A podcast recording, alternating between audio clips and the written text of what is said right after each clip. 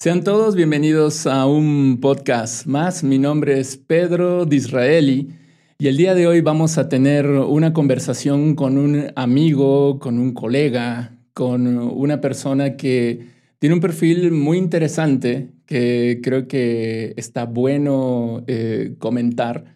Eh, él estudió artes y al mismo tiempo es psicoterapeuta. Antar, ¿cómo estás? Bienvenido. Hola Pedro, estoy muy bien, muchas gracias y gracias por la invitación. Hombre, gracias a ti por darte el tiempo de, venir aquí al, estudio y pues eh, brindarme tu tiempo, tu energía para poder conversar. Bueno, nosotros nos conocimos ya hace tiempo en la formación de psicoterapeutas, me acuerdo, eh, y bueno, desde ahí, eh, pues de alguna manera tú te hacías ver con, con, una, una, imagen eh, un, poco más mística, más, eh, más eh, ¿cómo decirlo? Pues sí, más con, un aire artístico, ¿no? Muy, muy sensitivo como son la mayoría o, muchos de los artistas, ¿no? este tema de la sensibilidad y el artista, tú que, tú que tuviste esa formación en artes, es, eh, ¿Tú cómo lo ves? ¿Es necesario? ¿Es parte de la personalidad de un artista tener esta sensibilidad ante, ante la vida, ante las situaciones, ante uno mismo? ¿Es algo con lo cual se nace? ¿Tú cómo, lo, cómo, percibes eso y, viendo, y conociendo también a otros artistas eh, en otros ámbitos seguramente? Fíjate que es una pregunta interesante porque asumimos que hay como diferentes espectros ¿no? de, sensibilidad, ¿no? Eh, o, diferentes uh, susceptibilidad, ¿no? Capacidad de sentir. Y a menudo eh, quizás hay esta idea de que eh, quienes hacemos arte o, nos dedicamos a las artes o quienes estudiamos artes, tenemos una alta sensibilidad, una alta em, pues, exposición ¿no? a, nuestras emociones y a, lo que percibimos en el mundo, esta búsqueda de la belleza. Entonces, este, pues mi idea respecto a eso es sí, hay una predisposición, hay una sensibilidad quizás más afinada, pero no necesariamente. Y algo que también eh, quisiera destacar es que la sensibilidad, así como el talento o la sensibilidad, así como eh, quizás las capacidades cognitivas, ¿no? las eh, capacidades de, entender lo que, lo que sucede en mi entorno o comprender algún, alguna materia de estudio o algo por el estilo, yo, tengo la convicción de que la sensibilidad, al igual que todas estas otras formas, se cultiva. Es, algo, ok, tal vez nazco en un cierto, en un cierto punto del espectro, ¿no? O, mi historia familiar, mi, historia de, la infancia, me coloca en un, cierto rango del espectro. Pero definitivamente eh, llega un punto, sobre todo en la madurez, ¿no? En el que yo, em, yo puedo decidir sobre, sobre mi, o sea, estoy decidiendo en realidad todo el tiempo cómo manejo y si tomo, si abrazo, si asumo mi sensibilidad o si me protejo de ella también, ¿no? si, si me mantengo al margen de lo que siento. Y esto es algo que para mí ha sido muy, muy revelador y muy, muy interesante, muy rico este, explorarlo en, esta como segunda vocación, en este segundo ámbito de mi desarrollo profesional, que ha sido pues este, la psicoterapia gestalt, en donde nos conocimos. ¿no? Ok, entonces, eh, eh, ¿no lo ves como, como algo ultra necesario que la gente para entrar a esta, hacer, a entrar a estudiar artes tenga necesariamente que ser alguien que perciba, eh, digamos que eh, eh, el ambiente o, sus sentidos estén como muy, muy, muy, muy sensibles para, para poder eh, ver, escuchar, que sea sentimental, cosas por el estilo, ¿no? Relacionados a las emociones también. No, no, no va por ahí este, tanto el, el, tema de la, un artista que deba de tener o idealmente deba de, de, tener ese, esa configuración a nivel sentidos? Te puedo decir que muy a menudo es el caso. O sea, muy a menudo es, resulta que, esta sensibilidad em, exacerbada conduce a la persona a explorar maneras de, canalizar esa, esta energía, ¿no? De canalizar este interés y de crear, ¿no? De, un poco vertirlo sobre algo, expresarlo de alguna manera, ¿no? Este, en mi caso, pues a través de, pues, de las artes plásticas, de las artes visuales, ¿no? Del dibujo, de, la escultura. Pero ah, hay muchas maneras de, expresarlo, ¿no? O sea, utilizando el mismo cuerpo, ¿no? Como es el caso de, la danza, que también me parece fascinante, o de la música. Eh, lo que te puedo comentar es, bueno, yo trabajo en la Universidad de, Guanajuato y, este, y doy clases de dibujo, ¿no? Y me toca ver toda clase de perfiles de, de, chicas y chicos muy jóvenes que, llegan eh, con esta idea de dedicarse al arte, ¿no? Y de estudiar arte. Y eso me ha dado la oportunidad de, además de revisar mi propia experiencia, este, mi propio camino en el arte que tiene mucho que ver con, pues con mi historia familiar y mi historia de la infancia, ¿no? Y un poquito como eh, la, herencia, digamos, de mi, de mi linaje. Mm, pero también me ha dado eh, la oportunidad de, ver y de, y de presenciar el desarrollo de personas que están en circunstancias muy diferentes. Y entre ellas he visto pues el caso de, de, muchas personas que tienen un, un, acercamiento más intelectual, más, este, a, menudo desde un cuestionamiento del, del mundo o de mm, buscar una manera diferente de integrarse a, su realidad o de explicarla de, alguna manera eh, distinta. Yo, diría que lo que es eh, más o menos común al perfil del artista es que se pregunta acerca de su mundo, ¿no? Que, que hay cosas que no le cuadran, que le inquietan y que quiere descubrir una manera, de, una manera diferente de interpretarlo, ¿no? Y de expresarlo. y, de, expresarse en él, sí, sí, sí, de expresarlo. Entonces,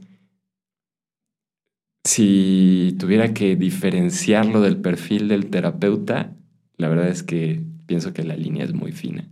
O sea, creo que es una pregunta muy interesante que estaba, de hecho, leyendo en un libro de este personaje, Guillermo Borja, este, también conocido como Memonio, que, entró al mundo eh, terapéutico eh, en relación con Jodorowsky, en relación con el teatro, con el psicoteatro y cosas así muy, muy intensas, el teatro pánico, en donde se conjuga justamente la, expresión de, de, lo surreal, de, pero, en, pero en un encuadre totalmente pues terapéutico, pero de una manera eh, disruptiva, ¿no? De una manera totalmente fuera de convenciones, ¿no? Y entonces eh, Guillermo Borja lanza la pregunta, ¿qué es lo que lleva a una persona a decidir ser terapeuta? A, decidir dedicarle una tercera parte de su vida, por lo menos, sí. al desarrollo de sus capacidades de acompañar a alguien, ¿no? Y él lo que plantea es, pues antes que nada es reconocer la propia enfermedad, ¿no? Reconocer que lo que busco cambiar en el otro es, algo que, yo padezco, ¿no? Eh, la, ayuda que yo pretendo brindar a otros es, en cierto modo, la ayuda que yo mismo necesito y que por eso eh, encuentro estos espacios o por eso me nutro tanto de estos espacios en los que comparto la experiencia de vida y acompaño a una persona que, pues que de alguna manera padece, ¿no? Que, sea, que, que abre sus padecimientos y su condición. Sí, y ahorita que mencionas esto, también un poco eh, eh, yendo hacia, hacia tu historia, eh, también la decisión de ser artista, cuál fue justamente ¿no? Eh, ese, ese llamado interno, ese llamado en ti de decir, necesito expresar algo de manera distinta a la que me, me, han enseñado, ¿no? O sea, me han enseñado a hablar, me han enseñado a hacer situaciones con movimiento con, con el cuerpo, pero aún así necesito buscar un camino o, una, o una experiencia que me brinde más formas de expresión, ¿no? Eh, está interesante, ¿no? Cómo luego las formaciones o las profesiones de las personas pueden eh, tener algunas, eh, algunas explicaciones más profundas, ¿no? alguien que quiere ser, ser, doctor quiere salvar vidas, pero tal vez muy dentro de su historia y no, sé si directa con él o ella o inmediata con su familia o su linaje, también eh, busca salvar de la muerte a su propia, la existencia de su propio clan, linaje o de él mismo o ella misma. ¿no? O sea, como que todas estas eh, necesidades que, que de, que, de, inicio las pensamos de manera muy prácticas en la vida de, pues bueno, para que pueda tener un empleo, para que eh, pueda seguir con la tradición familiar, para que justamente ayude a la gente, sea también algo que, que, estemos pidiendo para nosotros mismos también. Claro, claro. La, la, necesidad proyectada afuera en realidad es una necesidad interior, ¿no? Exactamente. Y, y, en, y en, la situación artística, eh, eh, ¿era eso? comunicar de otra manera, hacerte comunicar de, de, de, de, otra forma, pintando, cantando, bailando, este, creando, ¿Fue así en tu caso o no tanto? Sí, sí, definitivamente va, va por ahí. Este, algo que retomo de, de lo que eh, me, me, entrega la, la, Gestalt y que seguramente lo, lo puedes eh, recordar también, es esta cuestión de la obviedad, ¿no? De, de las respuestas obvias, eh, que a veces por ser tan obvias, pues pasan, pasan de largo en el panorama, pero ¿Qué busca un artista visual? Busca ser visto. ok. ¿No? Sí, sí, sí. O sea. sí, busca llenar esa parte de reconocimiento. Claro, claro. Y, incluso eh, en, la presentación que hacías hace un momento, eh, pues me reflejaste esto, ¿no? O sea, cómo percibiste que, yo me, hacía ver, ¿no? Entonces, pues parte de mi rasgo, ¿no? De, mi, de mi plantarme en el mundo desde, desde construirme una imagen, ¿no? Em, entonces yo identifico mucho esta necesidad infantil de, de ser visto. Y una manera de ser visto, pues justamente era a través de, de la expresión de un talento, ¿no? Y este es una... Pues es un tema para, para los artistas el medirse y compararse desde esta idea del talento. Em, incluso diría que es uno de los grandes sabotajes, de las grandes eh, obstrucciones incluso, ¿no? De, en, mi enseñanza del dibujo, por ejemplo, mucho de lo que me gusta hacer en clase es desmontar la idea del éxito basado en el resultado, ¿no? O sea, el éxito del dibujo en que si se parece, si, si tu retrato de la persona se parece, o no.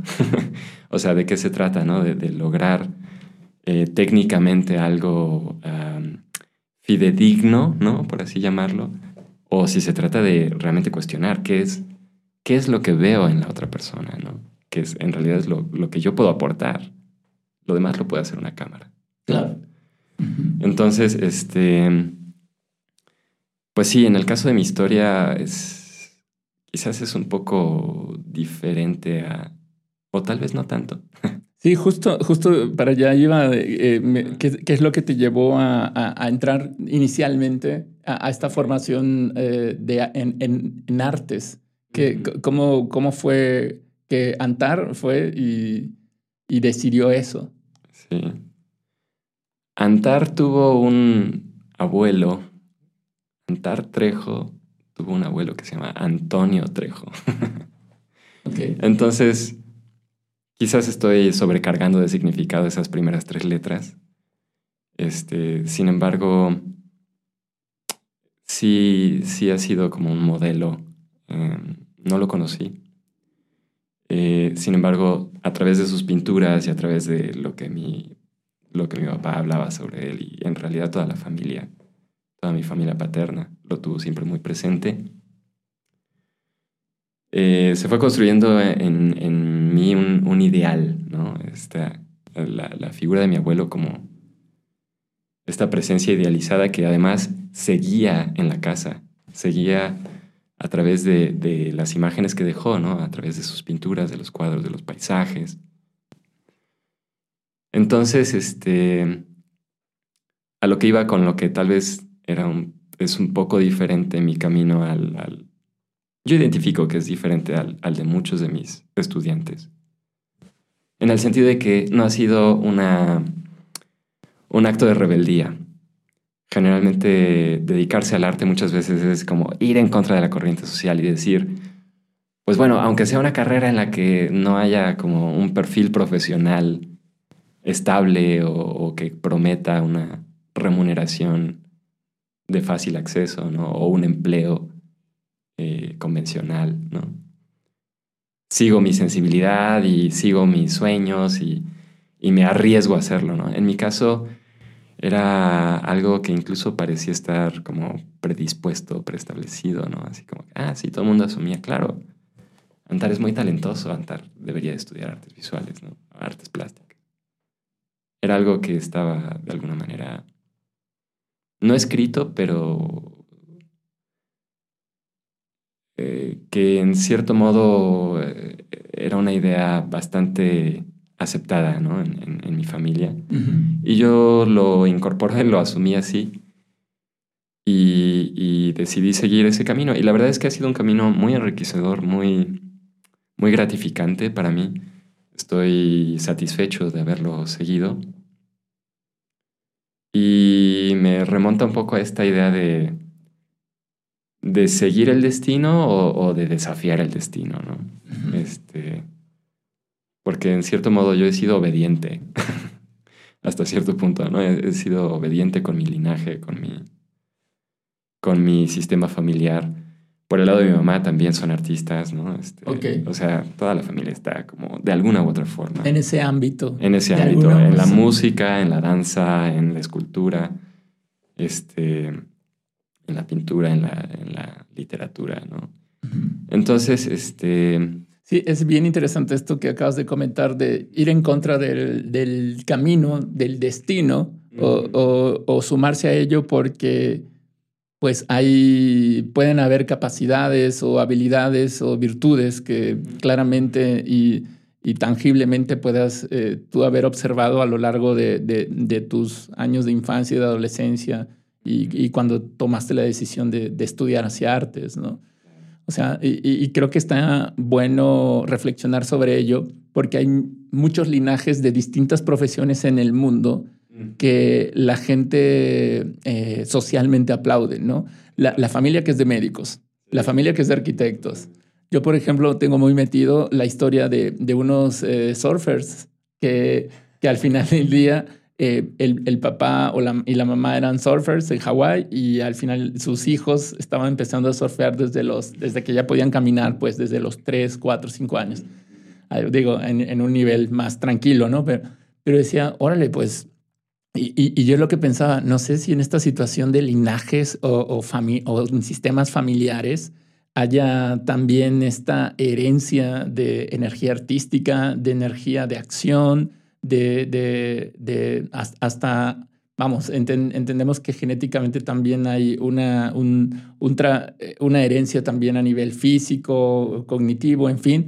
Eh, pero sí, sí, me, sí me quedaba así reflexionando así de, y realmente esas siguientes generaciones o ese, o ese padre o ese siguiente hijo realmente sí, sí quisieron hacer eso, sí, sí lo vivieron o lo hicieron convencidos, que yo creo que ese es el, el punto, ¿no? O sea, igual si lo reconoces, posiblemente de manera consciente y en una decisión pues que se busque lo más auténtica posible. Lo, lo voy a poner entre paréntesis porque entiendo crecer en un contexto en donde toda la gente eh, está, no sé, hablando de medicina, hablando de contabilidad, hablando de arquitectura, pues hay, una, hay, hay algo que al final te va a influenciar de alguna manera y, y, te, y puede determinar en un porcentaje también eh, tu camino en, en, ese sentido profesional. ¿no?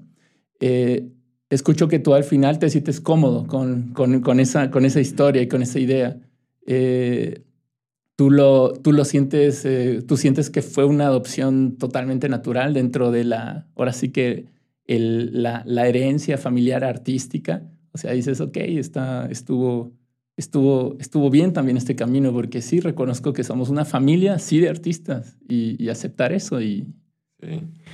Fíjate que fue seguir una inercia. Ok. O sea, como mencioné antes, he sido obediente en mi sistema familiar. Y ha sido una decisión de la cual no me arrepiento porque ha sido muy gratificante y he encontrado cosas muy, muy valiosas. Hace un momento este, me preguntaba si me identifico como artista y en cierto modo,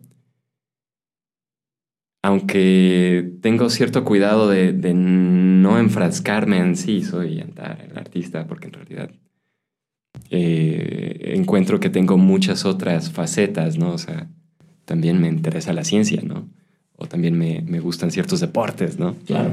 Este, eh, de alguna manera el em, haber seguido este camino un poco por inercia eh, me ha demostrado que en realidad cualquier cosa, cualquier cosa puede convertirse en un...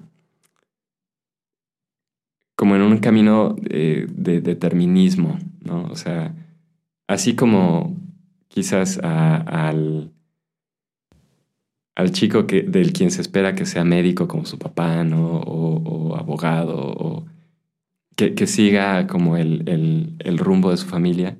En cierto modo, pese a que es una profesión aparentemente muy libre, en cierto momento sí fue para mí una, una pregunta muy, muy incluso dolorosa, ¿no?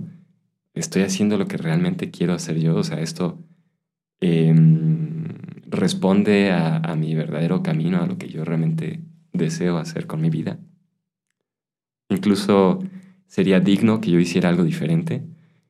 Nótese la palabra digno, ¿no? O sea, como se, se, convierte como en un ideal, ¿no? Porque hacer arte a veces incluso tiene como esta carga o esta interpretación de que, de que se ofrece un legado, ¿no? De que se ofrece algo que incluso no, no, no va a ser valorado en la vida del artista, sino que se queda para la posteridad o que, o que tiene la función de cambiar el mundo, ¿no? Entonces, hay, hay una carga idealista muy, muy fuerte también en, la formación, en el camino y en la decisión de, de una persona que, decide este, tomar, tomar el camino del arte, ¿no? Y entonces para mí, eh, parte de este camino ha sido por una parte sí, ponerme la camiseta y creérmela y ok, va, le entro y presento proyectos para el Fondo, Fondo Nacional de Cultura, ¿no? Para este, tuve la oportunidad de participar en, en, un programa de jóvenes creadores en la modalidad de dibujo hace unos años y fue una experiencia pues bien chida, bien gratificante de encontrar otros, otros chavos, ¿no? Jóvenes que traían como sus proyectos artísticos y compartir el mío, ¿no? estaba trabajando con bambú, haciendo dibujo, pero en realidad eran como estructuras escultóricas, era un dibujo tridimensional con bambú.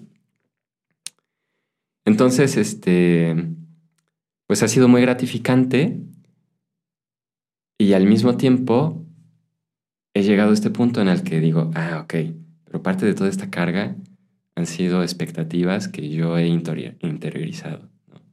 Han sido eh, un poco también esta pereza de, de, pensar en enfrentarme al mundo de una manera distinta o de darle significado a mi vida de una manera diferente. El miedo de enfrentar estas expectativas también. Algo bien paradójico, el miedo al ordinario. O sea, esta manera como tan extravagante que a veces adoptamos algunos artistas es, parte de esta necesidad de destacar justamente para ser vistos, ¿no? y esto tiene un precio, tiene un costo, que es ah, la separación, ¿no? El, o sea, la persona que es extravagante no, no pertenece al, al conjunto, ¿no? al grupo común, o se hace esta idea, se percibe de esta manera. Entonces, eh, yo identifico que, que, tarde o temprano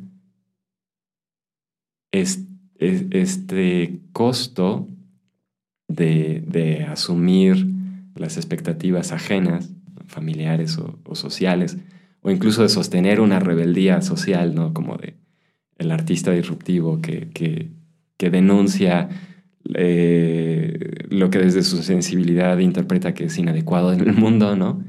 Esta lucha por cambiar el mundo, eh, pues eventualmente me, condujeron a, buscar un camino diferente, a, buscar un camino quizás más coherente conmigo mismo. Y, y en esta crisis fue que descubrí que pues que me interesan mucho los procesos humanos, ¿no? O sea, lo que, lo que más disfruto de hacer arte en realidad es entrar en contacto con mis preguntas existenciales profundas y compartirlas con los demás, ¿no? Compartirlas, también ver, ver, o sea, como ser visto, ¿no? A través de mi obra, pero también el acto de dibujar me, me lleva a la observación de la realidad del otro, o por lo menos a buscar ese contacto íntimo, profundo, ¿no? Con, lo que sucede. ¿Qué, ¿Qué, se siente, por ejemplo, ¿no? O sea, cuando hago un retrato, o sea, ¿qué se siente sostenerse de esa manera, ¿no? Entrar como en este... Eh, enriquecer mi realidad en, en, el compartir, eh, pero desde las preguntas humanas profundas de qué es lo que sucede en tu vida, ¿no? Y entonces, eh, la verdad es que estoy disfrutando muchísimo esta, esta segunda vocación, por así llamarla, ¿no? En, mi camino como, como psicoterapeuta, en la gestalt, en, el recontactar con mi cuerpo, que también ha sido como súper importante, ¿no? O sea, como artista es muy en las imágenes y en los conceptos y en las teorías de lo que otros artistas han hecho y en cómo se relaciona la obra de unos con otros, etcétera, ¿no? Pero desde algo mucho más, mucho más directo, ¿no? O sea, ¿cómo estoy ahora? ¿Cómo, cómo es mi respiración en este momento? Desde rato estoy quizás en, en la inercia de hablar que me quedo sin aire, ¿no? Por ejemplo, darme cuenta de eso. Ok. Recuperarme, ¿no? Y justo en esto que comenta Santar, de primero ser esta, este este hombre, este artista, que busca observar cosas, objetos, personas y, tomar de ellas lo que percibe, tratando de, de, como dices, no solamente hacer una calca, en, este caso del observado, sino eh, meter ahí una, eh, una percepción, digamos, mezclada dentro de la interiorización que haces de lo que observas para, para poderlo eh, pues poder hacer un dibujo, una ilustración, una, una, ejecución artística. Y, y, el, y, lo que entiendo que fue un cuestionamiento que te llevó a buscar esta formación como psicoterapeuta fue, ok, ¿y eso que observo quién es? ¿Quién es ese, esa persona que, que, que, veo que siente, que veo que se mueve, que veo que tiene gestos?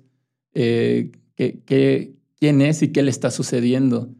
Fue así un poco el proceso de, ir de, esta primera, eh, digamos, eh, formación y manera de vida o, modo de vivir artísticamente, ahora entrar en un nuevo camino que es eh, acompañar ahora los objetos observados de alguna manera, o bueno, en este caso a personas también, ¿no? Para que no vengan a decir que estamos objetivizando a la gente, no, o sea, también objetos y personas, es, es, es acercarse a ellos, dejar el, lápiz, la, el papel y decir quién eres tú.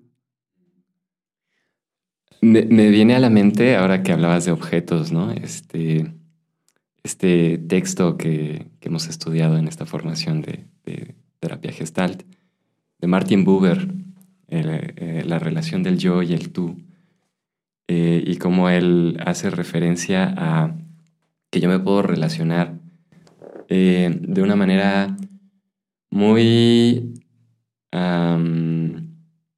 objetiva con el mundo, ¿no? Muy a, través de relacionarme con un ello y no con un tú, ¿no? Eh, incluso en las relaciones interpersonales, incluso en las relaciones íntimas, afectivas, como aparentemente profundas e importantes, rara vez ocurre que realmente llego a conectar desde una, incluso él, plantea la necesidad de la disolución, de la disolución de la identidad para que realmente ocurra esa, esa fusión, ese contacto eh, completo, ¿no? Eh, y yo creo que este es como un gran anhelo del, alma humana, del espíritu humano, es, es poder llegar a esta eh, sensación de contacto, de, porque el gran terror es la soledad, ¿no? El, gran terror es la, eh, el vacío existencial, ¿no? Está en, en esta sensación de, quizás de soledad o de abandono, de rechazo, ¿no? Generalmente son como temas muy frecuentes, ¿no? En, la consulta terapéutica. Entonces, en mi caso, esta transición de, lo artístico a, lo terapéutico, sí eh, pienso tiene que ver con, con que dejé de percibir a mi relación, sobre todo mi relación de docencia ¿no? con los estudiantes, eh, desde este nivel de intercambio profundo eh, a, una relación pragmática, ¿no? Más superficial. O sea, perdí un poco el significado de mi, de mi labor, ¿no? Y un poco el contacto con, con mi propia necesidad artística de crear. Y, desde esta crisis, eh, pues entré al mundo terapéutico para entrar en, eh, para, para, buscando ese contacto, ¿no? Buscando ese contacto profundo con el otro, que en última instancia no es realmente el contacto con, con la otra persona, ¿no? Eso es como bien paradójico y creo que eh, se ha tocado antes, ¿no? En, conversación, como lo que, lo que llega a la consulta terapéutica, ¿no? del lado del terapeuta, ¿no? Lo que se encuentra el terapeuta en el consultorio es una conversación con sus propios temas de la vida, ¿no? Y lo mismo ocurre en la práctica artística, en realidad. O sea, yo puedo dibujar un árbol y estoy viendo, no sé, las ramas del huizache y estoy viendo eh, sus contrastes, ¿no? La luz del sol y así. Esta es la gran diferencia entre, entre dibujar o hacer una pintura y hacer un registro automático, ¿no? Incluso en, la decisión que implica el tomar una fotografía artística, este, hay este proceso del que voy a hablar, en el que no se trata simplemente del dar fe de que ahí está el árbol, ¿no? O de lograr el como la representación de el árbol es así, ¿no? En este proceso de observarlo, en este proceso de entrar en contacto profundo y de reconocer la, existencia del, del, árbol o de la persona, tanto más, este, hay, hay un reconocimiento de mi propia situación, de mi propia realidad interna, ¿no? Y eso es lo que es para mí es como adictivo. Eso es lo que me tiene enganchado con, con, estos dos mundos de la terapia y del arte. Y que en cierto modo mi búsqueda es la, la conciliación, o más que la conciliación, la, la, congruencia, la conexión de, de, estos dos ámbitos de, de mi vida diversa. ¿no? Y, y, ya que, justo llegas a ese punto en donde arte y, terapia podrían converger, Tú en, este tiempo, no sé si en este tiempo hayas generado o realizado alguna aplicación artística terapéutica. Eh, eh, ¿a, qué voy? En la pregunta sería, ¿qué tanto realmente eh, en tu experiencia el arte funciona como una expresión terapéutica para las personas, una expresión de sanación para las personas? Hablábamos, o bueno, me compartías más bien de cómo la expresión artística desde, desde el artista, desde quien lo hace, es algo que, que viene desde, desde, también desde su interior, ¿no? O sea, puede haber una inspiración con una persona, un paisaje, un objeto, una, una situación hasta histórica. Eh, sin embargo, ahí viene la, diferenciación entre los artistas, la manera en la cual lo plasman y, lo que al final del día, eh, de manera eh, artística sensitiva, puede mover a las personas en su apreciación. ¿no? Bueno, entonces, pasando del lado terapéutico, ¿cómo podría funcionar tú? Vamos a entrar a lo, si quieres, un poco a lo técnico o entrar a, a, los, a los cables de, de, lo que es la arteterapia, como, como se conoce. ¿Cómo, ¿Cómo es que tú podrías eh, pensar que la terapia puede sanar desde tu experiencia como artista y ahora terapeuta? ¿Cómo, cómo funciona eso? Fíjate que yo he desarrollado esta idea, esta teoría lo voy a decir así, me voy a, me voy a arriesgar a decirlo así tal cual. Dale. Porque a veces soy muy, muy, este, muy gris, ¿no? En mis maneras de decir, como con, con muchas precauciones, pero tal cual. Mi convicción es que quizás no todos los artistas lo sepan, pero están haciendo terapia. están haciendo un proceso terapéutico a través de su obra. Un, proceso terapéutico personal propio, nada más para que quede claro. Sí, sí, sí. Ahora, lo interesante es que también responde a su medio, porque, bueno, ningún hombre es una isla, ¿no? Ninguna persona es una, es una isla. Entonces, em, yo pienso que, a través del arte se, se lleva en mayor o menor grado de conciencia, pero un, proceso que se dirige hacia, hacia dotar mi experiencia, el mundo en el que vivo, las relaciones que, que sostengo, dotarles de significado, entender lo que sucede, darles un lugar en mi sensibilidad, ¿no? Y de la misma manera, este, tengo la convicción de que lo sepan o no, eh, quienes se dedican a la terapia, a la psicoterapia, eh, están haciendo arte también. O sea, la psicoterapia es un arte. Entonces, em, eh, quizás esto muy desde mi necesidad personal de integrarme, ¿no? Y, de proyectarlo en que, en que lo sepan o no. los, terapeutas son artistas y los artistas son terapeutas, ¿no? Sí, no, pero eh, me, gusta. Eh, y me gustaría también que lo desmenuzaras un poquito más. ¿Cómo la, el, la psicoterapia o el dar terapia o el acompañar a una persona puede ser algo como una expresión artística o ser arte per se? ¿Qué, qué es lo que tú en tu, en tu, justamente desde tu mundo, observando el método y la labor que, realizan los psicoterapeutas, eh, te, llega, te lleva a, decir que es, arte? ¿Qué es? ¿Qué, ¿Qué, rasgos? No, no vamos a, aquí a, generar, si quieres, el, el paper o el manifiesto de la terapia es arte, ¿ok? sí, no, no, tú tranquilo. Pero tú qué rasgos has visto que dices, es que eso es artístico, eso, ese gesto, esto. Mira, yo pienso que tanto el artista como el terapeuta está inmerso en una situación en la que tiene que calibrar, calibrarse tiene que conocerse a sí mismo, por supuesto. Y eh, tiene mucho que ver lo, que aparece, lo que sucede en su, en su práctica presente, ¿no? Em,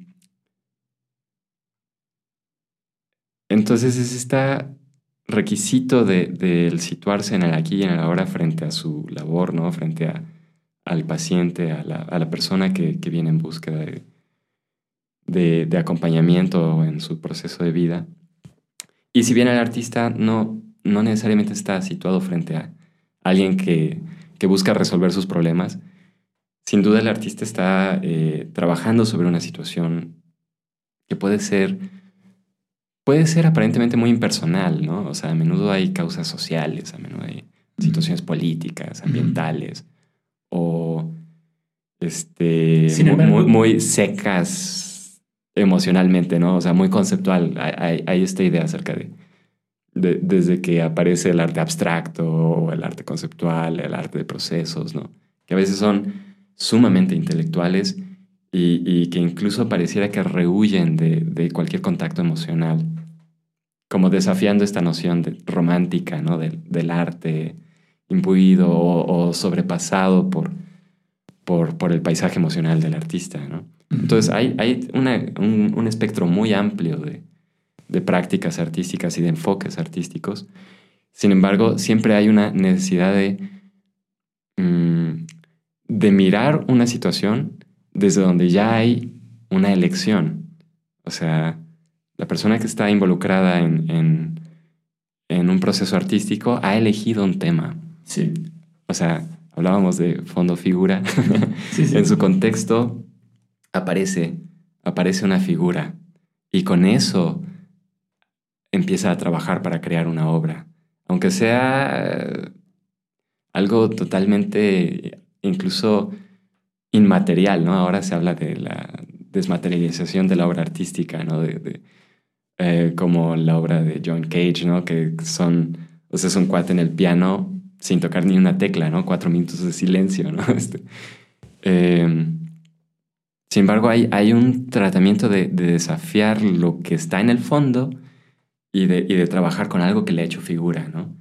Entonces, tan solo eso es traer a la conciencia un, elemento, una figura, y buscar su significado profundo, buscar su, su, razón de estar en, la conciencia del artista. ¿no? Y bueno, ahora que hablaba de la calibración hace un momento, quiero usar una, quizás una metáfora ¿no? de, del proceso de aprender a dibujar. Hay un texto, pues se ha vuelto como un clásico de, de la enseñanza del dibujo, ¿no? Que es este, cómo aprender a dibujar con el lado derecho del cerebro, de Betty Edwards, que es una investigación que hace esta doctora eh, cuando descubren que la relación entre los hemisferios cerebrales tiene funciones muy específicas, ¿no? Y que el hemisferio izquierdo, o sea, hay como un, una cuestión de cruce, ¿no? O sea, generalmente asociamos el lado derecho con el orden y lo racional. Bueno, justamente es lo que procesa el hemisferio izquierdo, ¿no? Que es lógico, racional, estructurado, este, analítico, verbal, ¿no? Este, todas estas partes de, del orden y de la estructura, que es de hecho la, formación académica, que, desde, vaya, desde el kinder se, se instruye a las niñas y los niños pequeños a a seguir ciertos márgenes, a contener sus, sus impulsos, a, identificar símbolos, ¿no? letras, números.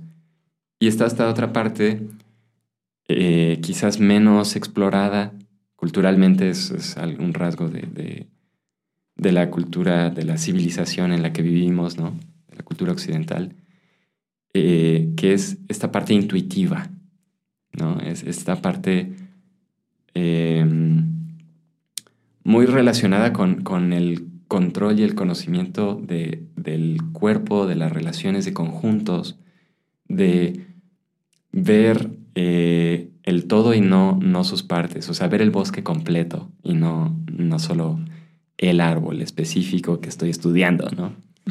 Y entonces ahí es donde yo veo muy, muy directamente la relación entre o mejor dicho, cómo la terapia es un arte también. Porque así como para hacer un buen dibujo necesito tener esta capacidad racional y analítica de a lo mejor tomar una medida, ¿no? O, de, o de entender algo de perspectiva, este, de, de quizás trabajar sobre, sobre, una, sobre una frase o una idea que he construido intelectualmente, ¿no? Y que quiero investigar también está esta necesidad o este requisito indispensable de acceder a mi sensibilidad y de acceder a un modo de percepción que, que está basada en algo incluso caótico. En, clase de dibujo a menudo les digo, tienes que soltar el control. ¿no? En este punto se vale y es necesario que sueltes un poco tu control y que te animes a bailar con el caos. ¿no? Que, te animes a, a ver qué pasa. a, menudo es échalo a perder, ¿no? o sea, dibuja y, este, haz, un movimiento automático con tu lápiz para, para recorrer intuitivamente la figura. y, yo veo esto en, en la terapia como eh, el balance justo entre una estructura, una técnica, un conocimiento, una base teórica que me permite entender más o menos a través de patrones, a través de, de, conocimientos que van acerca de qué es lo que, qué es lo que de alguna manera establece el desarrollo de, la vida humana, ¿no? Pero que si, si yo me detengo exclusivamente en eso, mi, mi, práctica puede ser muy rígida y puede ser limitada, ¿no? Incluso mis respuestas pueden ser deterministas, pueden ser hasta opresivas, ¿no? Así como, pues mira, es que tu situación es A, B y C. y, y, tu camino es D, F, G, ¿no? O sea, como continuar con, con un camino preestablecido en el que no estoy realmente viendo a la persona, estoy viendo mi marco teórico para, para entender a la persona, ¿no? Entonces, yo estoy convencidísimo de que la terapia es un arte porque en el contacto genuino, en el desarmarme como terapeuta también, ¿no? Y, reconocer mi propia fragilidad y que lo que vienes a, trabajar en terapia en realidad es lo que yo mismo también necesito dibujar. En, dibujar, ¿eh? ya, ya, estoy mezclando. Total. lo, que yo mismo estoy, este, eh, de alguna manera eh, viviendo o, que puedo empatizar o, identificar en mi propia historia, eso justamente me invita a, la danza con el caos en el que es necesario que yo me pierda con el paciente dentro de un marco. ¿No? Dentro de un marco en el que yo, yo tengo todavía la brújula, todavía tengo cierta, cierta base y noción de, ok, hacia dónde voy, pero necesito arriesgarme también, calibrar, calibrar ese, em, esa intuición que, puede aportar algo nuevo, ¿no? Porque si no podríamos simplemente escribir libros de desarrollo personal y no habría más que leer los pasos y, dar recetas y... Exactamente así de esto, estos son los pasos para salir de la tristeza, estos son los pasos, esto es lo que tienes que hacer para no enojarte, esto es la manera adecuada eh, que te debes de llevar al mundo para encontrar el amor y no es así. Claro, eso solo es la mitad de la historia. O sea, es verdad que con recursos este, teóricos y observación y ahora está lo de la neurociencia y entender cómo la química, la química cerebral y la química de las emociones y todo eso. Por supuesto que hay explicaciones. Lo, interesante es que a más profundo llegas con las emociones, la realidad existencial siempre ah, va un poco más. Y, entonces penetrar en ese misterio, o sea, creo que el trabajo terapéutico tiene mucho de misterioso, ¿no? A menudo se habla de esta cualidad eh, incluso un poco mágica del, de como ese, esa gracia, ¿no? De la, que de la que habla Martin Buber justamente, la gracia del encuentro genuino, en donde no es la figura de un terapeuta y un paciente, ¿no? o de un artista y su modelo. Es, es, es un encuentro en el que hay un compartir que, que, es como una complicidad en la que se produce el crecimiento, ¿no? Se produce la, la trascendencia de, de, algo que se vive como, pues como una limitación, ¿no? Pienso que tanto el arte como la terapia buscan la liberación de, del espíritu humano, ¿no? De, de la vida, de mi vida humana, ¿no? Aquí hay otra metáfora. Como dibujante, a menudo puedo creer que estoy dibujando al otro. Esta onda proyectiva, ¿no? Tengo a, un modelo, a una modelo, y, puedo pensar que estoy viendo sus rasgos, puedo pensar que estoy tratando de captar su belleza, estoy, este, o su fuerza, o, lo que sea que estoy viendo. Yo lo estoy proyectando en esta persona. Yo, yo lo estoy proyectando en esta imagen y lo estoy traduciendo a mi obra. En realidad, si yo hago un retrato de ti, va a ser en cierto modo una imagen de ti, pero sobre todo es mi interpretación y en ese ámbito es también un autorretrato. De igual manera, en terapia, yo puedo creer que estoy trabajando como terapeuta acompañándote a ti en tus asuntos, pero es indispensable que yo reconozca que lo que yo he decidido trabajar contigo es algo que atañe a mi vida y que también es un autorretrato. También es un trabajo terapéutico que tiene que ver con, con lo que a mí me duele en la vida o con lo que yo tengo pendiente por trabajar. Y por eso es tan importante acompañar el trabajo como terapeuta con esta cuestión de, eh, de, la contención del terapeuta, ¿no? de, de, la supervisión y de, y de que el terapeuta sigue, siga su...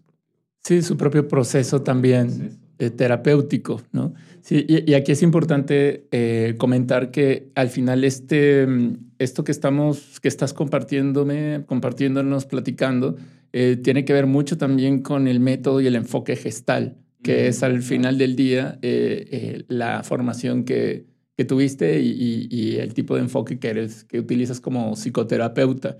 Porque también me quedaba pensando, ¿no? Porque hay cognitivo-conductual, oh, hay, hay, hay, psicoanálisis. Y, y, me llegan a la mente inevitablemente los videos ahora de los psicólogos, coaches de vida que les llaman, que, que justamente a, algo que les dice un, un, paciente, una persona, una problemática, un conflicto, ellos ya tienen listo el script o el guion o las cosas de, bueno, claro, porque eres un hombre o una mujer así eh, y estás haciendo esto, va a resultar esto, ¿no?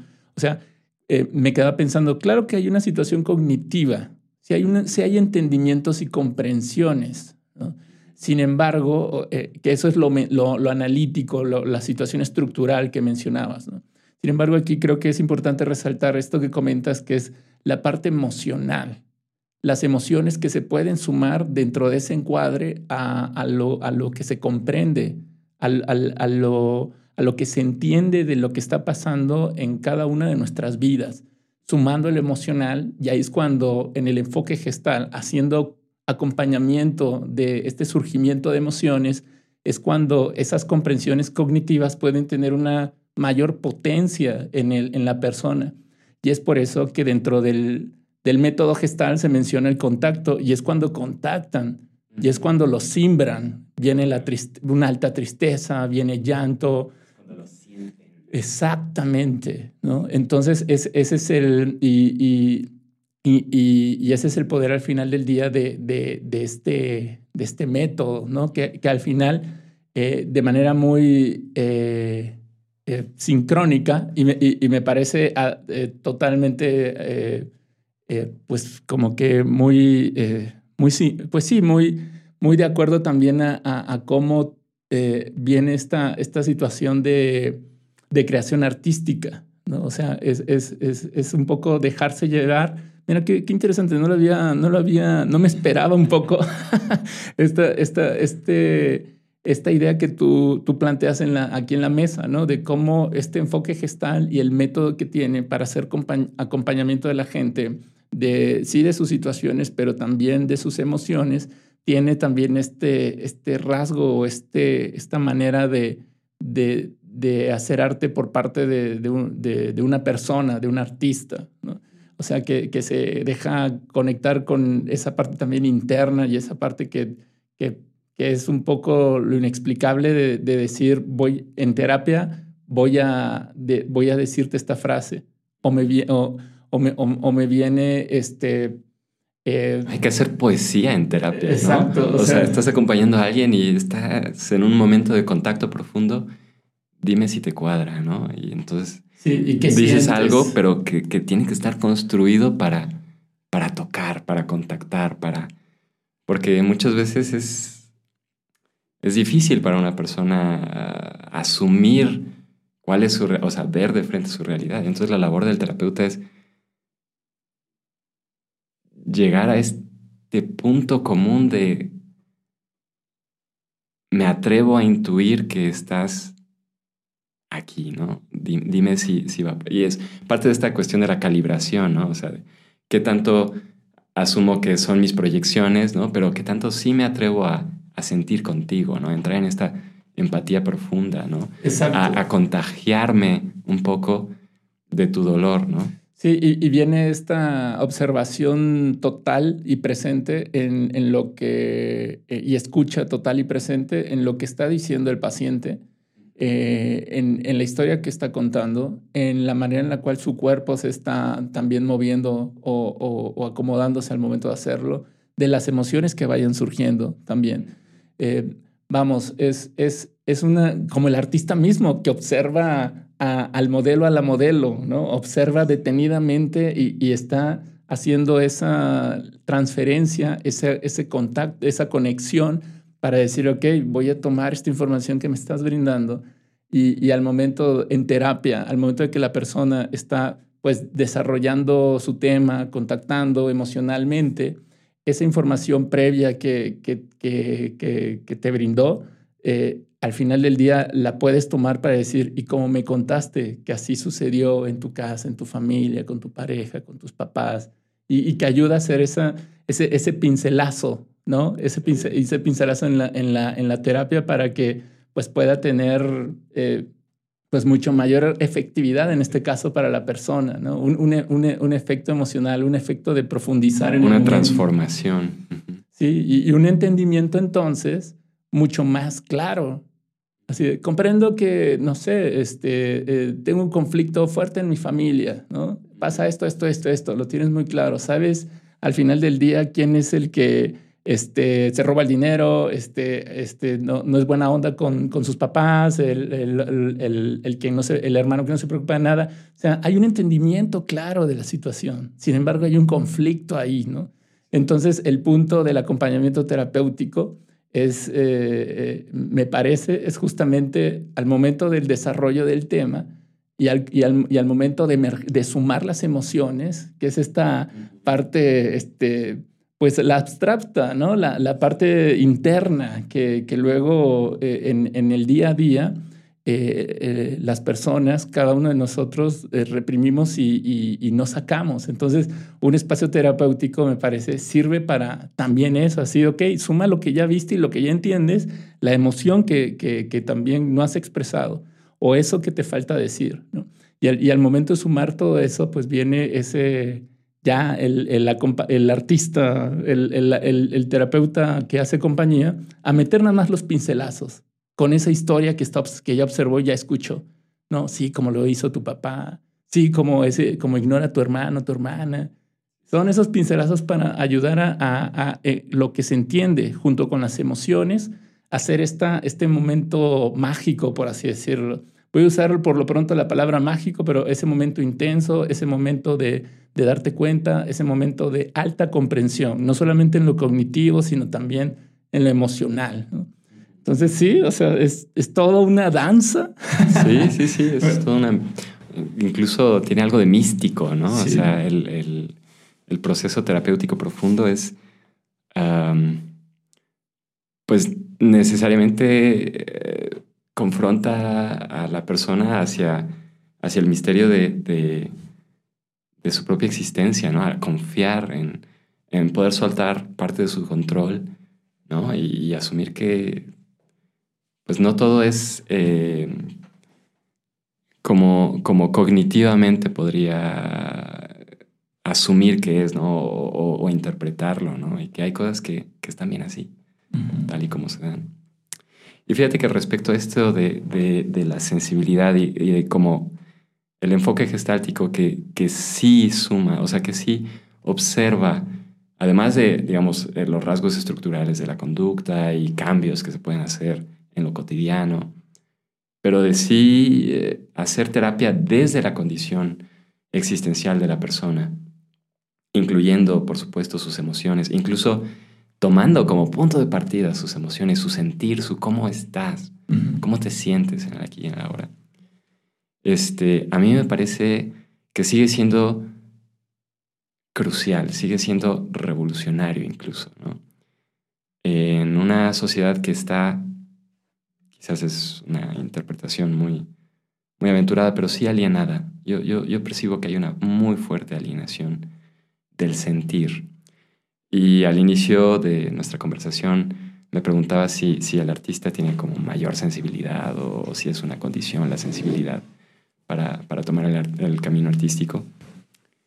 Y, y mi convicción, otra convicción, tengo cuidado con las convicciones, pero este, esta, esta idea que estoy manejando en estos, en estos días, observando, es la, la, importancia del atreverse a así sentir. Porque pienso que muchos de los padecimientos que tenemos como, como personas, como sociedad, como cultura, ha sido el refugiarnos en la seguridad en lo establecido del, del esto lo puedo conocer, ¿no? Y entonces cuando tengo un problema, busco entenderlo y busco entenderlo de una manera que lo pueda controlar, ¿no? Que lo pueda eh, manipular incluso, ¿no? Y, yo pienso que esta es como una diferencia fundamental del enfoque gestáltico y, bueno, de otros enfoques también similares, ¿no? O sea, me viene a la mente la psicocorporal, este, otras corrientes de, psicología transpersonal que, que, se van muy profundamente a, al, al estado incluso espiritual, ¿no? De, de, la condición de la persona. Este, pero que además de entender lo que me pasa, atreverme a sentir, a sentir plenamente. Y el asunto es que puedo padecer mi dolor y aún así negarme a sentirlo. Sí. Sí, sí, no, y estoy eh, muy de acuerdo. Justamente es uno de los conceptos que eh, recurrentemente en algunos de los temas que he desarrollado en el podcast he utilizado, la alienación de las personas, el sepultar su ser auténtico. Y parte, gran parte o gran componente del ser auténtico es la expresión emocional, es vivir a través también de tus emociones, porque creo fervientemente de que las emociones son también una manera que te hacen presentarte al mundo y hacerte ver de manera... Eh, pues más real, o sea, dentro de, de, lo que nos han hecho creer de que, de que, de que, de lo que es real, es real, ah, es real justo. Eh, eh, es real esta manera de comportarse, es real esta, este, llegar a estas metas. Esto, en la realidad, esas son las, las convenciones o las cosas establecidas y aceptadas para que los humanos, las personas que vivimos en este planeta, nos podamos desenvolver. Fuera de todo eso que que la realidad eh, eh, levanta la manita y dice, eso es eh, como vive un, un, hombre o una mujer de manera adecuada, está todo, todo sepultado, ¿no? Y parte de ello es la expresión emocional. El poder de, de la expresión emocional también creo que definitivamente ayuda a, explicar, resolver y sanar varias cosas, ¿no?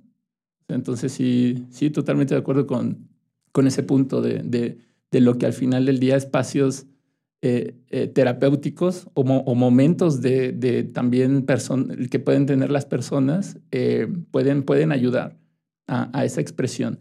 Y claro, aquí es cuando entran los profesionales, este tipo de profesionales de la salud, psicólogos, psicoterapeutas, acompañantes, porque nos ayudan al final del día a volver a encontrar esa posibilidad que hay dentro de nosotros, dentro de cada uno de nosotros eh, te compartía un poco en el camino. Al final del día me, ubico que algunas emociones en algunos eh, momentos eh, duros de mi vida me son difíciles de expresar.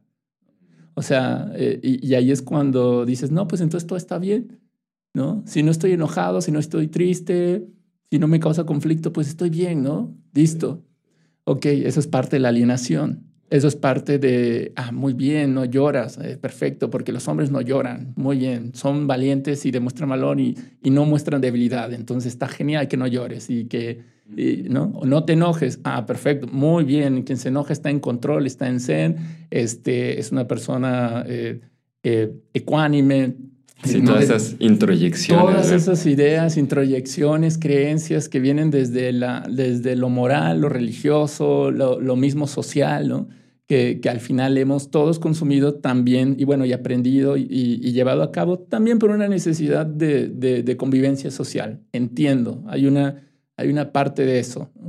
Eh, sin embargo, pues creo que nos hemos pasado la mano, ¿no? Nos hemos pasado la mano de, realmente este, profundizar demasiado esa creencia al grado de ni siquiera dar chance a todas nuestras emociones. ¿Qué emociones? Vamos a hacer un poco la recapitulación Miedo, tristeza, enojo, amor y alegría.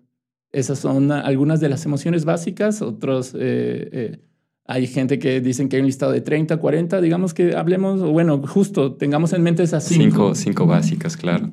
Entonces, definitivo, estos, este, este, tipo de, de o el tipo de espacios terapéuticos o profesionales en el acompañamiento, psicólogos, eh, ayudan a, a, podernos encontrar de nueva cuenta, ¿no? Qué difícil también es expresar emociones ah, sin, sin, saber cómo hacerlo o sin saber si hay que expresar algo o, no, ¿no? Y que justamente luego comparto, es parte luego de algunos conflictos que he tenido en mi vida, así de, bueno, pero esto no me genera tristeza, esto no me genera enojo, o aquí debería estar alegre, ¿no? Pero no lo estoy. Bueno, igual y estoy bien, ¿no? O sea, entiendo que no vamos a entrar en esta paranoia de entonces, entonces si no me enojo estoy mal. ¿no? Bueno, entonces si no me pongo triste estoy mal. ¿no? O sea, bueno, habría que ver cada, cada, cada contexto, cada caso. Sin embargo, si hay algo que de entrada el mismo cuestionamiento creo que te puede llevar a, a tal vez intentar este, en, siguientes, en siguientes oportunidades eh, dejar que la, dejarte contactar o buscar un poco ayuda para platicar y espejearte un poco en eso, ¿no? Contactar con tu, con tu sentir.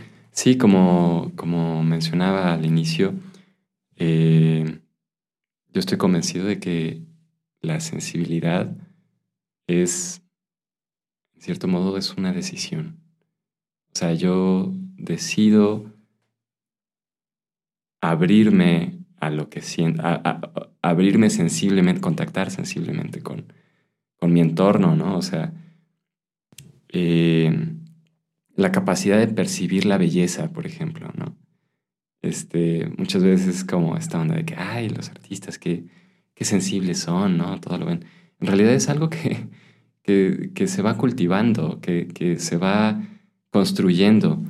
Y entonces eh, no es algo como exclusivo, pues, para, para quien pinta o para quien danza o así. O sea, en realidad es algo que, que yo puedo decidir, este, detenerme un momento a, mirar esa nube, ¿no? Yo, yo, puedo decidir un momento a detenerme a sentir mi dolor, ¿no? Este, a, indagarlo. y, y, y, ¿sabes? Pienso que culturalmente esto no está muy de moda. o sea, creo que culturalmente lo que impera es un gran temor al ámbito emocional, incluso todas estas introyecciones ¿no? que, hace rato mencionabas, ¿no? Este, de, visualizar al hombre como eh, esta persona fuerte, que no llora, que, que no expresa su debilidad, ¿no? su vulnerabilidad, que no se vulnera, ¿no? o típicamente, ¿no? Esta idea cultural de, la mujer que, que, no se enoja, ¿no? porque, porque las mujeres se ven más bonitas y son este, sonrientes y dulces y agradables. Y entonces esta parte en la que contactan con su ira no es bien vista.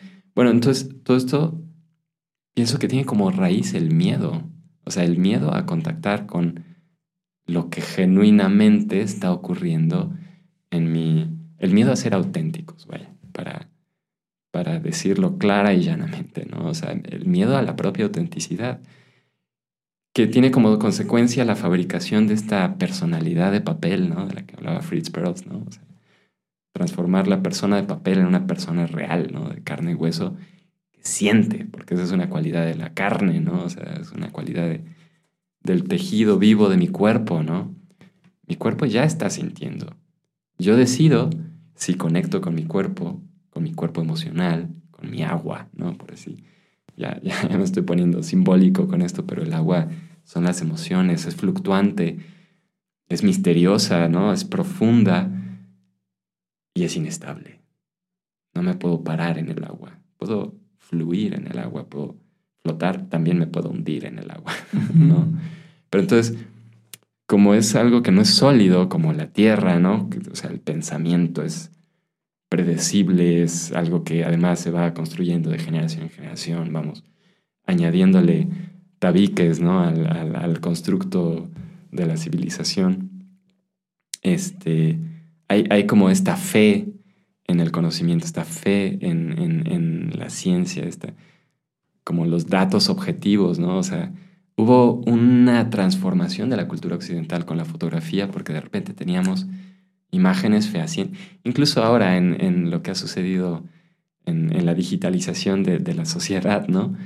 Este, cuando se nos pide alguna prueba de que estuviste en, un diplomado así, muchas veces como la selfie, ¿no? Como si una imagen captada por un instrumento tecnológico pudiera ocupar el espacio de la verdad, ¿no? Pudiéramos determinar que esa fotografía me ancla sobre la verdad de lo que está ocurriendo, ¿no? Como si la verdad pudiera ser tan objetiva y medible. Y... Entonces, es, esta construcción, esta idea, porque también de esto va mucho el arte, de cuestionar las ideas, los constructos sociales y culturales, ¿no? Pero entonces, yo lo que estoy identificando y, lo que me mueve, ¿no? En mi vocación, en mi doble vocación, este, es, es explorar esta, esta necesidad, esta profunda necesidad mía, pero que por supuesto la, veo como reflejo de mi, de mi necesidad interna, de, de abrirme y de confiar a mi, a mi realidad emocional, a mi, a mi realidad física, corporal, a, a mi conectarme con la naturaleza de mis propias emociones, de mi propio ser, de mi, de mi cuerpo en vinculación con el mundo. ¿no? Y bueno, en este sentido me cacho que, que de repente he estado hablando mucho de, fusión, de conexión, de que en cierto modo puedo observarlo y decir, ah, bueno, pues este es el camino que me ha traído. Esta, en cierto modo es mi enfermedad también, ¿no? Mi necesidad de contacto, mi, mi sentirme separado y por lo tanto mi necesidad de ser visto desde afuera. Sí, a, través de la historia y, la, y, la, necesidad del otro, claro. Y, esto es importante que también lo, la, la, gente que nos escucha y nos ve lo sepa. O sea, es importante eh, que en una determinada frecuencia, no quiero decir cada semana, cada mes, cada tres meses, el, el psicólogo, el psicoterapeuta, el, el, que le acompañe en su proceso eh, de, de emocional, eh, tiene que estar, eh, o, bueno, es, eh, se le invita o es deseable que también esté en su propio proceso terapéutico personal, porque al final del día las emociones, los entendimientos, las frases, lo que le haga, le haga figura, cuando decimos le haga figura es que le haga ruido, esa, esa frase de de, que, mencione, que, mencione el paciente y la tome el terapeuta para continuar con su acompañamiento, también es algo que, que a él le va a resonar, a él o a ella le va a resonar. Entonces, si no hay un proceso medianamente adecuado o adecuado eh, dentro de su trabajo como también como persona con emociones, pues va a estar tal vez buscando, en el caso del paciente, buscar resolver el suyo, va a estar tomando una terapia cuando no es momento de que la tome. Entonces a, los psicoterapeutas se nos invita constantemente de cuidar ese aspecto, de, si hay algo que, que, nos mueve emocionalmente, que identifiquemos que nos, quedamos trabados o que no podemos fluir de manera adecuada con, con un caso, con un paciente, nos invitan a, también sacarlo en nuestra propia terapia personal, eventualmente de el concepto también de, llamado de supervisiones, en donde varios terapeutas sacan casos y, de manera, por supuesto, súper confidencial y privada, se comparte de, determinada información para que nos podamos ayudar. ¿no? Entonces, eso, eso, eso, eso justo es parte de la, de la transferencia que le llamamos, de la conexión que hay con el paciente y el psicoterapeuta o el paciente y el psicólogo, la psicóloga. Entonces, eh, por eso luego se generan estos vínculos. O sea, los pacientes cuando al final del día se sienten muy bien vinculados o muy bien conectados con su psicoterapeuta, psicólogo, psicóloga, es porque hay una vinculación real, emocional en ese sentido. Sí, sí, sí, sí. Y, y lo más sano es admitirlo. Lo más sano es reconocerlo, ¿no? Este. Y por supuesto, la psicoterapia profunda es, es, un compromiso y es, es, una... Yo lo veo como un camino de desarrollo. O sea, no solo para el paciente, sino para el terapeuta, totalmente. Este, algo que me gusta mucho del enfoque gestáltico es esta idea de, más allá de una teoría o de, o de una técnica específica, este, lo que define a la gestalt es esta disponibilidad del terapeuta desde su ser persona, desde su realidad, desde su corazón, vaya, ¿no? Este, y la condición fundamental es que trabajo utilizando mi persona como instrumento, ¿no? Entonces, para poder realmente acompañarte, necesito atenderme. Y entonces ahí es donde está esta parte del compromiso y la responsabilidad de eh, estar alerta, estar consciente de qué, qué me está moviendo esta, este acompañamiento, qué me está moviendo este tema, ¿no? Y, y de hecho es, bueno, en el tiempo que, que he estado inmerso en este ámbito, me, me, me, doy cuenta de, de la intensidad que, que tiene realmente este compromiso profundo de acompañar a personas. Constantemente es una confrontación con, con lo que sucede en mi vida, ¿no?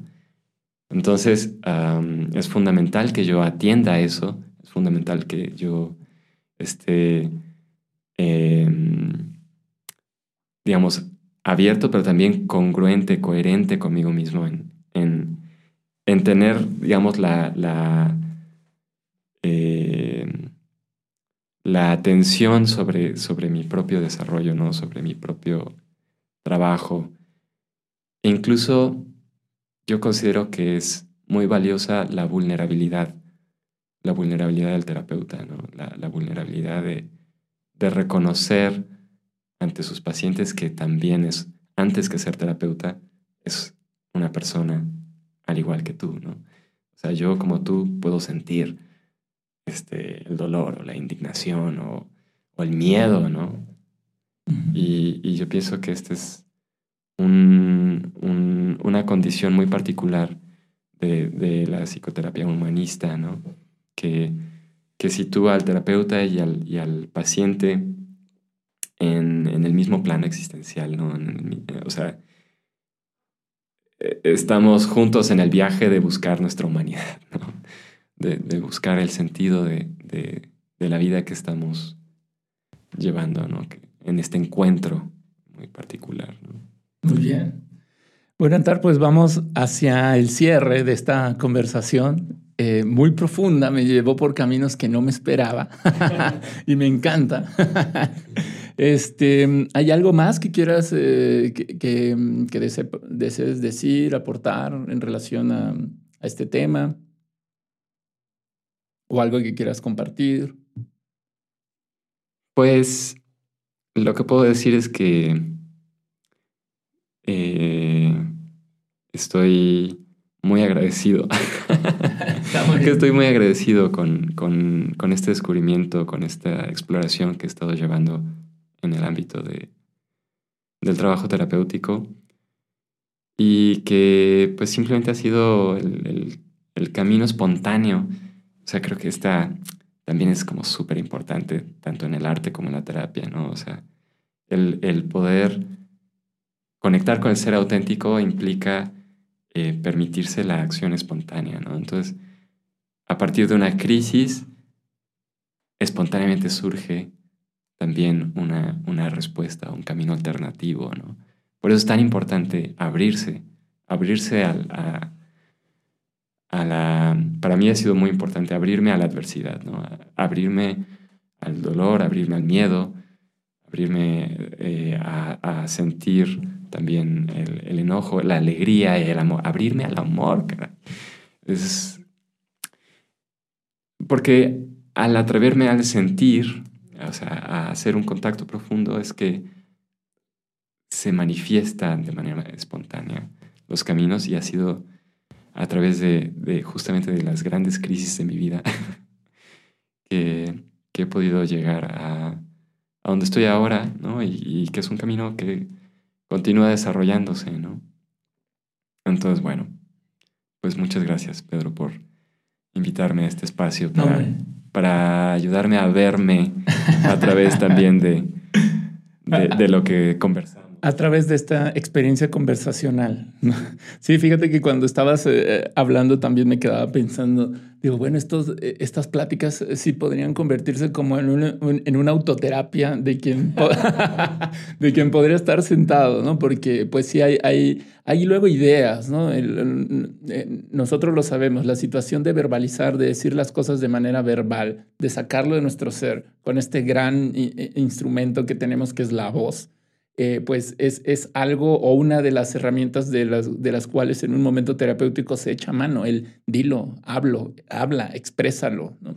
Entonces, ahorita que estaba pensando, este, todo eh, el, el, el, y más este, este tipo de, de, de, podcast en donde pues trato de buscar que sí los temas tengan o vayan hacia un contacto de la historia de la, de la persona, eh, tengan que ver un poquito en relación al al, al desarrollo del ser, al, al, al, hablar de este, de este tema un poco más interno, emocional, espiritual, trato que tenga un poco esos componentes, ¿no? Por, para, para, justamente generar eh, eh, eh, un, pues un contenido que, que también vaya acorde a lo que yo creo que, que puedo también, junto con, con, la persona que está enfrente de mí, aportar, ¿no? Tener este rebote de ideas, esta conexión también que se da al momento de que platicamos y, buscar pues impulsarlo más, ¿no? Pero veo que esos componentes es, busco idealmente que haya, ¿no?